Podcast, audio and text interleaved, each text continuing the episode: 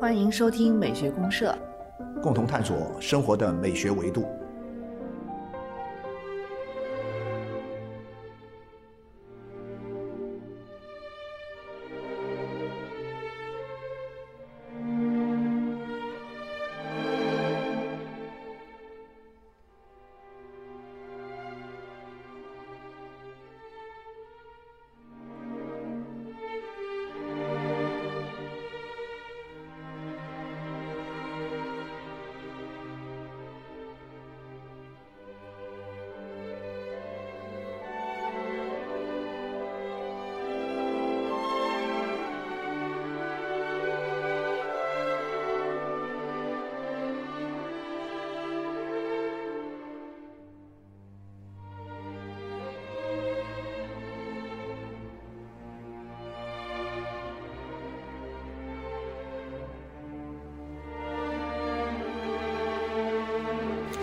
亲爱的听众朋友，大家好，我是小明老师。我是可可老师，欢迎大家。欢迎大家。哎，嗯，呃，可老师，刚刚这个一月二十五号是我们一个重要的作家，一个大作家的一个诞辰，是吧？啊，对对对，是那个英国的大作家啊，毛姆，毛姆诞辰一百五十周年，呃的纪念日。纪念日，那这个日子就是算是大日子了。对，我看出版社已经蛮多动作。对啊，很多动作了。其实去年开始就已经。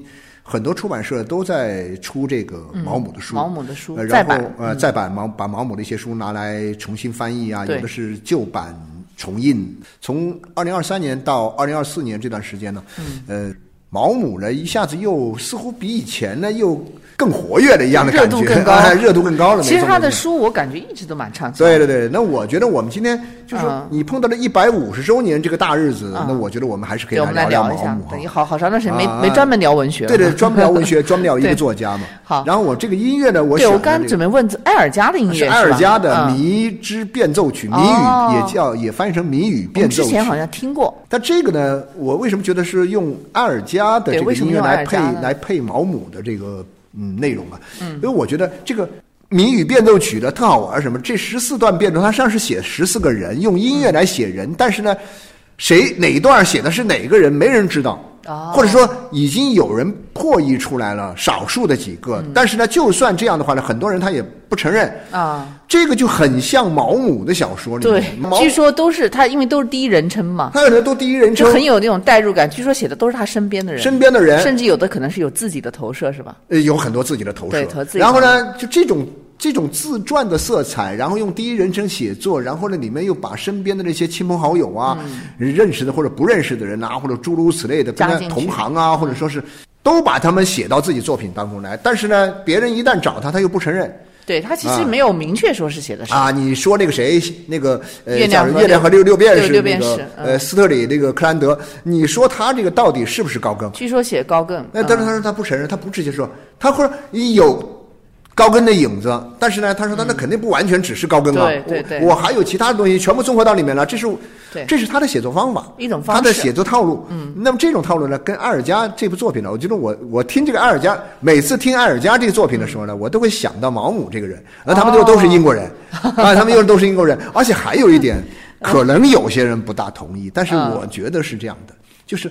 埃尔加的音乐啊，它是呃西方古典音乐里面的偏通俗一点的音乐。哦，那你这样讲，毛姆也是偏通俗。但很多人不同意哦。啊，毛姆是，我也确实认为毛姆呢，他的文学作品呢，呃，确实和这种，比如说和一些德国的呀，和一些法国的一些这个体系、德奥的体系里面的，或者说和法国的体系里面的这些这些文学家写小说啊，他都不一样。那。到底不一样在什么地方？当然每本有每本的不同，但是呢，总体而言，我觉得从风格上讲，它还是偏通俗一点。对，其实通不通俗还是偏通俗，通不通俗很容易判断嘛，就是你能不能够。很快的看进去，对啊，然后很愉快的看完，看的人多不多，受不受欢迎，是吧？对对毛姆极受欢迎啊！是啊，你像卡夫卡，我们其实也呃推荐了好多期卡夫卡，而且我们也觉得卡夫卡书真是好啊，真是。好。但是真的有很多朋友或者读者反馈，卡夫卡书真是读不下去，读不下去。一个是读不下去，二个呢觉得有隔膜。卡夫卡的小说给人一种什么感觉？就是说，你要不就读不下去，要不你读下去了之后，你读进去了之后，你发现你痛苦不堪。它太真相了，我感觉。但是你看毛姆的东西可不一样，毛姆看的很舒服啊。对，你看刀锋这种，你你分分钟就小说就读下去了。对对对对，读得津津有味。对对对。所以这个我觉得您讲通俗，我是呃，我感觉他就是这个好读易读，然后也容易懂。对。其实呃，毛姆的东西也蛮多，有一些这种人生啊、哲学思考。对，那我们今天就可以稍微的展开来聊一聊毛姆，他到底为什么受欢迎？对啊，然后呢，读毛姆。为什么会轻松些？为什么轻松？呃，丢不丢人的问题 啊？因为很多人觉得说，哎呀，你读毛姆好像有点档次不大高。有一种说法说二流作家是吧？对，毛关于毛姆的说法是叫什么？叫一流人生，二流创作。啊啊！一他的人生很简单。首先，第一，你不是说毛姆一流人生，人生活了九十一岁啊，是这高寿是吧？而且周游列国是吧？周游列国享受，他基本上从二十多岁开始就不受穷了。对对对对，就不受穷了，就有钱了，而且后来巨有钱。畅销书嘛，畅销书作家相当于是这种。嗯，而且毛姆好玩在什么地方呢？他这人早早就知道了啊，写作能来钱，大家都知道哈。嗯嗯。但是呢，写作并不是一般一概都能来钱，你得受欢迎才来钱，对不对？对对对。写什么？写剧本写什么来钱？比写小说挣钱。对对。但是他又想写小说，但是呢，他又缺钱，然后怎么办呢？哇，我一边写着小说。一边去写剧本啊，其实写剧本来快钱，对对，来快钱，他能够通通过写剧本赚快钱，所以他后来好像跟人说过啊，黑斯廷斯有一本很好的传记，就是《毛姆传》啊，啊，就是一个专门的啊，专门《毛姆传》，呃，里面就是说毛姆后来说，他其实早些年挣到的钱呢，都是靠剧本挣来的。哦，以前我做新周刊的时候呢，我们以前出过一个选题啊，叫“漂一代”。啊，漂啊，在两千年那个时候，还还蛮受欢迎的啊。那是我们当时那个我们的那个领导啊，封封封新成啊，他出了一个概念，叫“漂一代”啊，说那个年代里面，两千年左右啊，世纪之交那时候，就会有一帮年轻人，他们成为了一个所谓的“漂”的一代。这个“漂”的一代呢，就是真的是把自己放飞到了这个活得更轻盈了啊，那种不受你的。呃，居住地啊，就是地理环境不受你的工作，不受你的生活，不受你的各种因素的限制，就满世界啊，包括家庭、情感，包括情感。呃，我当时为这个专题，我写了一个一个导言，导言里面的第一句话，我现在还记得。虽然都是漂，但是呢，我说漂泊者还在地上跋涉啊，但漂一代已在空中飞翔。啊，这种感觉很鸡汤啊，啊，很鸡汤的这种话。哎，我觉得毛姆很鸡汤。那就是 那毛姆的人生，其实就是他很早就是个漂一代。漂一代。为什么呢？就是，但那个为什么呢？一八七四年，一八七四年这个一月二十五号出生的嘛。对对，一八七四。但是呢，问题是呢，他出生之后很快没多久，他就成了孤儿了。对他父母啊，他父母很早就就呃就去世了。去讲起来蛮悲惨的。说起来悲惨，他就送回到英国，他是在法国出生的。对对。啊，一个英国人，他是在法国出生，因为他们父母都是外交官呢，就属于这种人。那在法国出生，出生之后呢，他就父母死了之后呢，他就给送回到英国，嗯，受受受这个教育。然后呢，后来想去学医，但后来呢也没去学医，后来又跑到德国去这个留学。那大了以后呢，就基本上呢就。在对对对，就就开始到干过各种各样的工作，做过记者啦，呃，还做过间谍呀。对，但他他的那个记者那段生涯应该非常重要，非常重要。对，然后因为见闻呃很多，对啊，然后这个他就观察力也强，对，嗯，他就养成这个喜欢到处跑的习惯，而且写东西肯定也跟他做记者有关，有关系啊，他一定要用记者嘛，要用大家能够看得明白的那种语言来写，对，都是这样的。美国那帮不都这样吗？对，美国的现在海明威现代文学那帮人，对，包括那个菲斯加德那些人啊，对对，那那很会写，都这帮，他们都这种特点。关键是他这个做记者这种生涯决定了他满世界跑啊啊！所以我曾经我看黑啊，我看黑斯廷斯的那个书里面，毛姆我捋了一下，我曾经捋过一个毛姆的游踪啊，旅游的踪迹啊啊！我发现哎呀不得了，毛姆从这个那时候二十多岁开始满世界跑，一直跑到八十多岁，基本上把世界所有的地方都跑遍了。过哈。但是人家有一个老巢。就在那个法国南部里维埃拉那个地方，就是蓝色海岸那个地方啊，就修了一栋小别墅啊，自己的庄园是吧？自己搞了一个自己的小庄园，哎呀，里面声色犬马呀，每天这个夜夜笙歌，然 后那种感觉，哎呀，日子过得特舒服。他那种感觉很像什么呢？很像小明老师，我一说你可能就就想起菲斯，你刚提到菲斯杰拉德是盖茨比那种，就是盖茨比那种。哇，我修一个庄园，完了盖茨比的，我修一个庄园，我其实也不是自己玩哈，但我居然看着你们玩，哎，看着你们玩很开心呐，我就站在那儿。保姆也是啊，一帮人跑到这儿来玩啊，然后他自己都不管的。哎，我想起他有一本小说叫《寻欢作乐》，寻欢作乐是不是就写的这种？就写这个，就写这个啊，写的是一个作家的这个。会不会他自己的这这个经历？有有他的经历，有他的经历在里面，肯定他的经历。那个循环作乐很多东西还被那什么了？引起了很多的纠纷，但是是哈代那个哈代的老婆，哈代已经去世了。对对对，哈代刚去世没多久，这本小说就出来了。嗯嗯，这本小说一出来的时候，大家一看这里面写的这个主人公，这主人公就是哈代呀。啊啊，就怀疑关键是什么呢？关键是这个主人公，如果你写的很高大上也就算了，是吧？这主人公好像写的也不怎么高大上。那那个谁，哈代的夫人看着就不高兴。然后呢？但是关键是什么？但是他毁了另外一个人呢？毛毛姆这个小说，他毁了另外一个作家。啊，这作家是指有个叫沃波尔的一个作家啊，修沃波尔一个作家啊。这沃波尔一个作家当时已经蛮有名气了。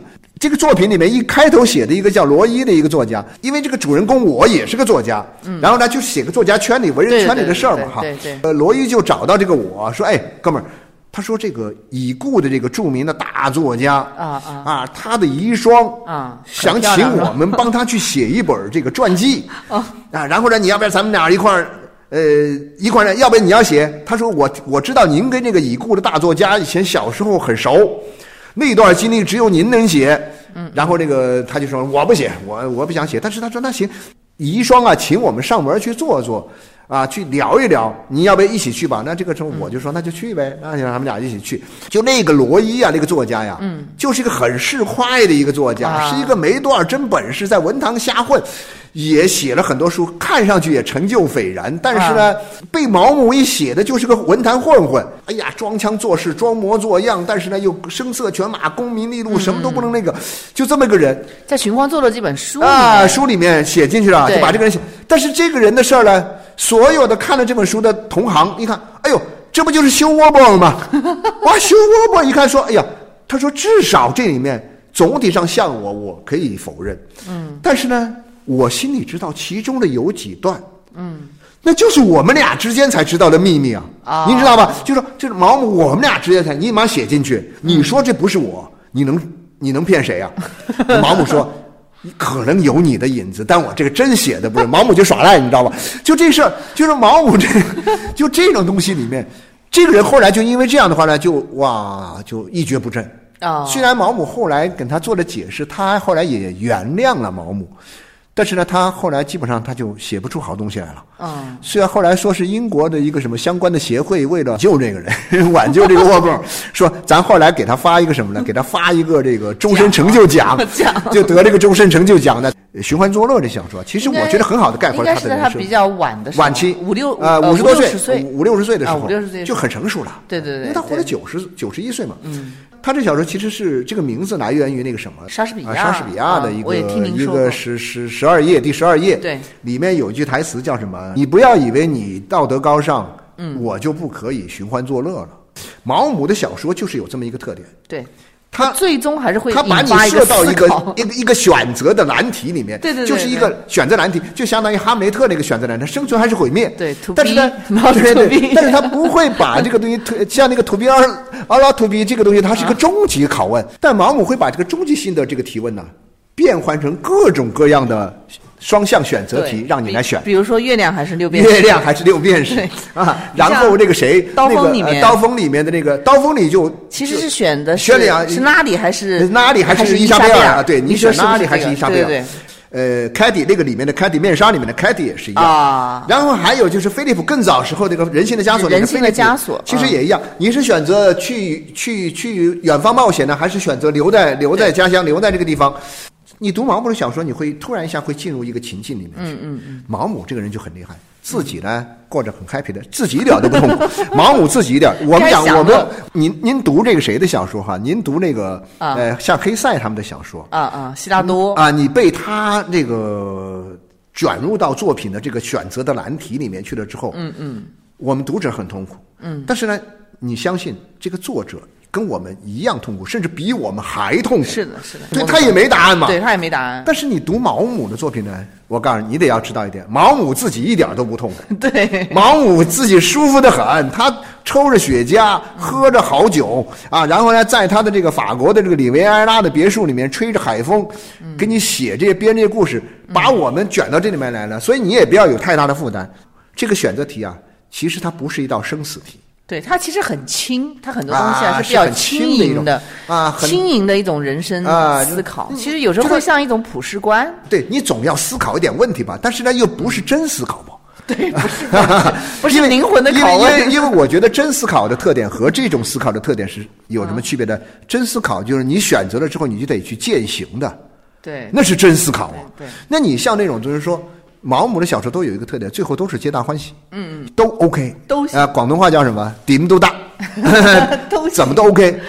你像那个拉里，因为我们刚才讲了刀锋嘛，刀锋，对我们我们这一期节目还会这期节目要送刀锋对，给朋友们送出几本我们出版社，而且是最新的理想国的最新的去年的二零二三年出的一个最新的一个译本，嗯，是据说是目前最好的刀锋的译本，对啊，是陈怡侃。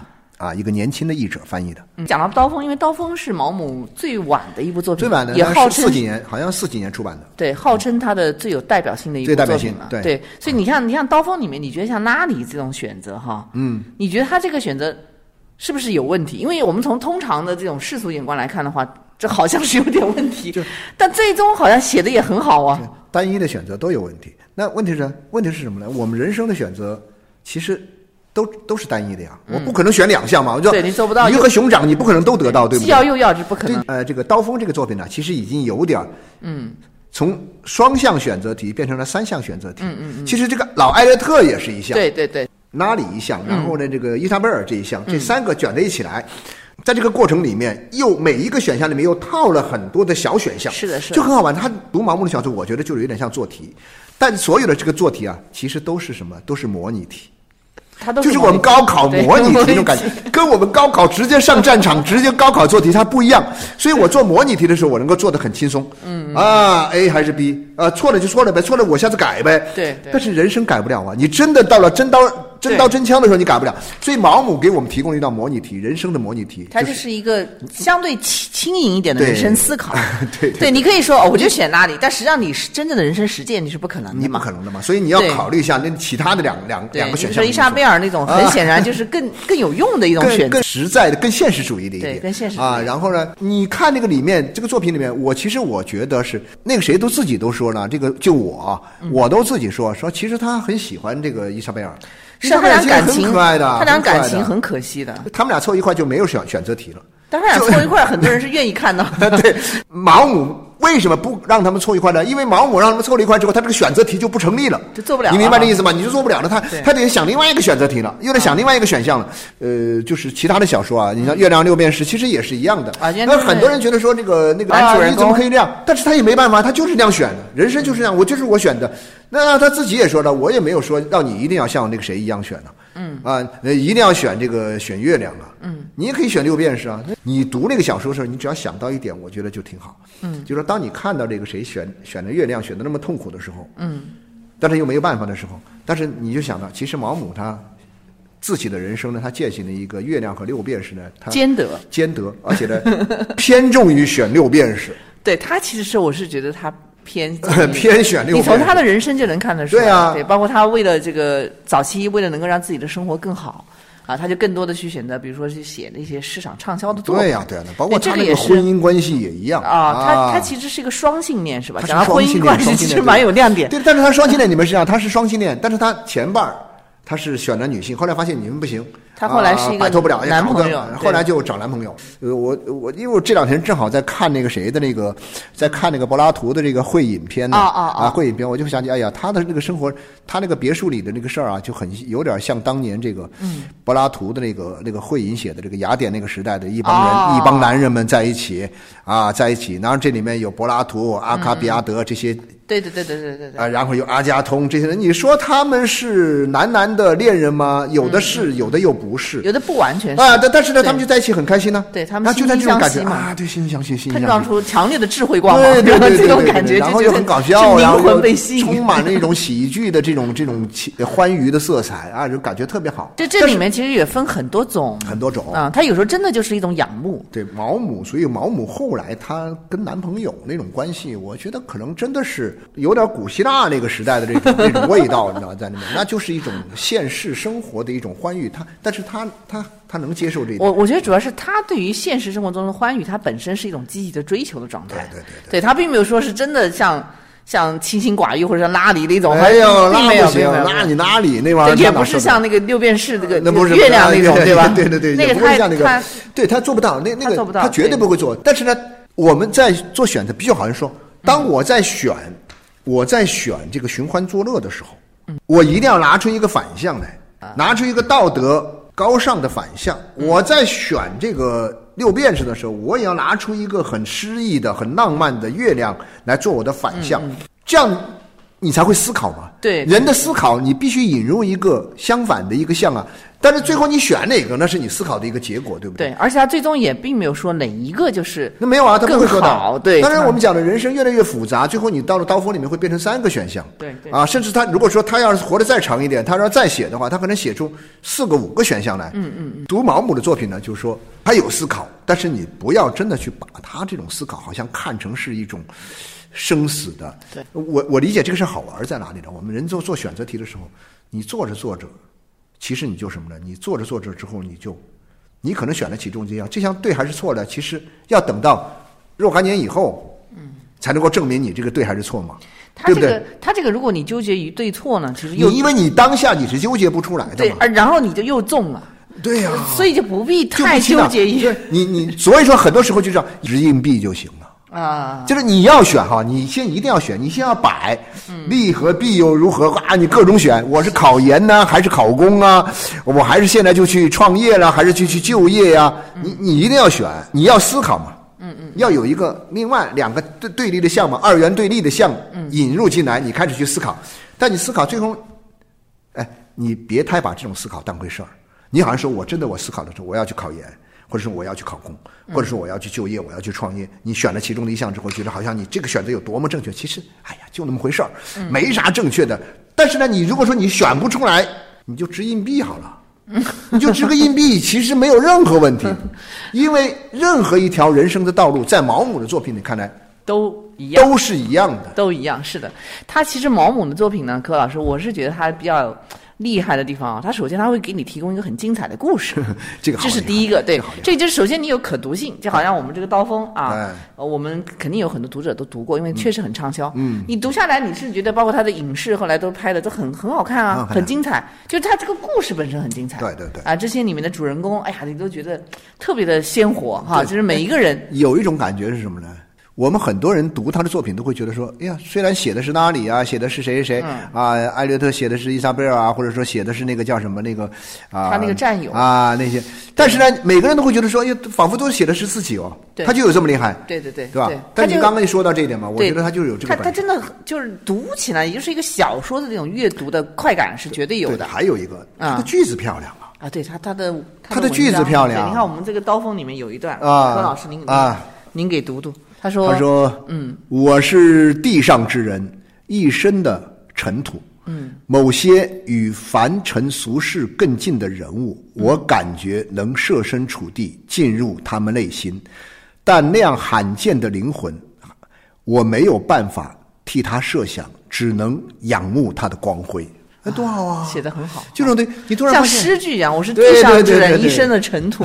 我觉得这个好像写的对，就是毛姆他这个。”他的句子漂亮，他的故事漂亮，然后呢，他还有一个，嗯，他的写法写得好，他他懂得怎么写，对，就相当于一个记者，我要写一个报道，我怎么把这个报道写得好一样。所以我觉得是跟他这个记者的经历是非常大的关系。我发现记者出身的这种小说家特别的特别厉害，擅长像海明威那些人啊，对，很擅长讲故事，对他很能把一个故事讲。撩你，这是他第一个强就很强的优势。对对对。第二个，我觉得毛姆的东西，他总是在建构一个普世的价值观。这就有点像美国那种文化的感觉，有点心灵鸡汤的味道吧？其实说实在的，就是心灵鸡汤。但是你有时候看的很过瘾啊！你像《阿甘正传》这种，哇，你看了觉得很沸腾啊，就整个人。没错啊，《肖申克的救赎》啊，《阿甘正传》啊，就那个年代九十年代的那个那些电影哈，它能够让这种普很抽象的一些普世价值呢，嗯，能够具象化，具具象化，然后。让你能够体验到，体验到，你能够体验到这种普世的价值。对，比如说讲爱，讲什么善良啊，讲什么那种勇敢。对他又不会跟你讲。那你想那个，你像阿甘那种，他就用一个很奇怪的阿甘这哥们儿跑步去了，满世界跑。阿甘那那个形象，我就想起就像拉里一样啊，有点呃，满世界跑啊，跑的胡子拉碴，跑的衣衫褴褛，就这种感觉哇，跑跑。但是呢，跑完之后，你就说。其实我觉得很有意思的是，他跑呢，他并没有真的改变自己多少，让自己变得多么的高尚，变得多么的强大。但是呢，他跑是坚持了自己。对对对。啊，通过跑步，他他坚定，没有改变自己，而不是通过跑步去改变自己，塑造一个新的自我。毛姆的小说其实很多时候就是我通过啊不停的追寻，不停的追寻，追寻来了之后就发现，最后找来找去找到的还是那个自我，还是我原来那个自己。对，但是某种意义上来讲，也是一个新的自己。对，感染到每一个人，主要是这种东西。而且我我最近在读他的这个寻欢作乐，寻欢作乐的是吧？薄薄一本，因为我那本很很神奇，我那版本我其实买的很早，我八十年代买的这个版本，当时可能翻过一下，没啥印象。呃，看了一遍之后，我就感觉到，哎呀，毛姆的小说里面其实还隐隐约约隐藏着一些。